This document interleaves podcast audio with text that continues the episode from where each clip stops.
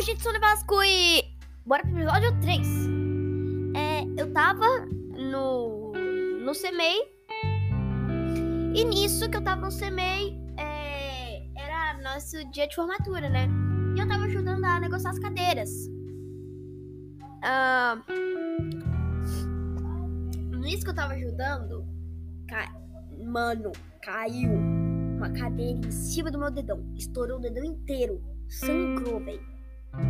Tanto, foi tanta pressão que estourou a tampinha do meu pé. Mano, minha avó me deixava. Eu chorei tão alto, mas tão alto, que minha avó ouviu da cantina que tava lá nas Caramadó. Mano, ela foi correndo me ajudar. Botou gelo no meu pé, botou gelo numa água. Daí botou meu pé dentro desse gelo com água.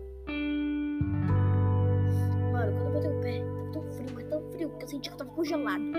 Enfim, isso eu consegui apresentar de boa. E foi assim que eu perdi o meu medo de palco.